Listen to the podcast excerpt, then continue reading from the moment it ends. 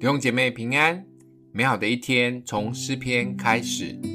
诗篇四十一篇八到十三节，他们说有怪病贴在他身上，他一躺卧必不能再起来。连我自己的朋友，我所依靠、吃过我饭的，也用脚踢我。耶和华，求你怜恤我，使我起来，好报复他们。因我的仇敌不得向我夸胜。我从此便知道你喜爱我，你因我的纯正就扶持我，使我永远站在你的面前。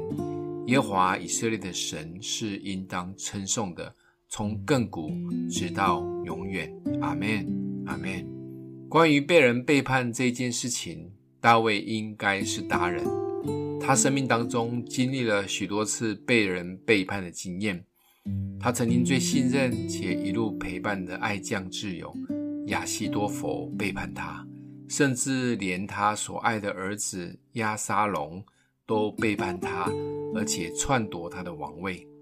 就像大卫在这里说的很直白，本来以为是知己闺蜜，对他掏心掏肺这么信任的，还常常请他吃饭，好东西也都跟他分享。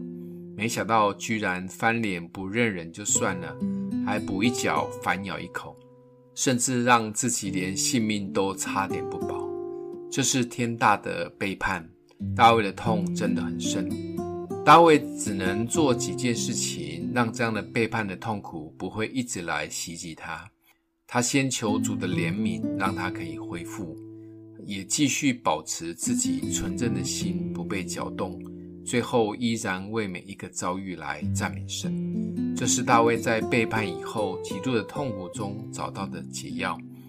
我们的生命中或许没有经历大卫这么大的背叛痛苦，但多多少少也经历一些，但多多少少也经历一些在背后被人说闲话或重伤的事。有一些还可能是你最信任的人。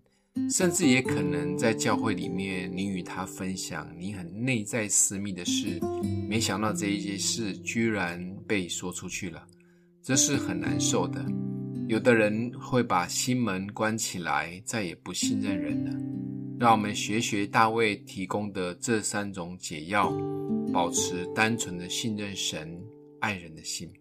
今天默想的经文：你因我纯正就扶持我。使我永远站在你的面前。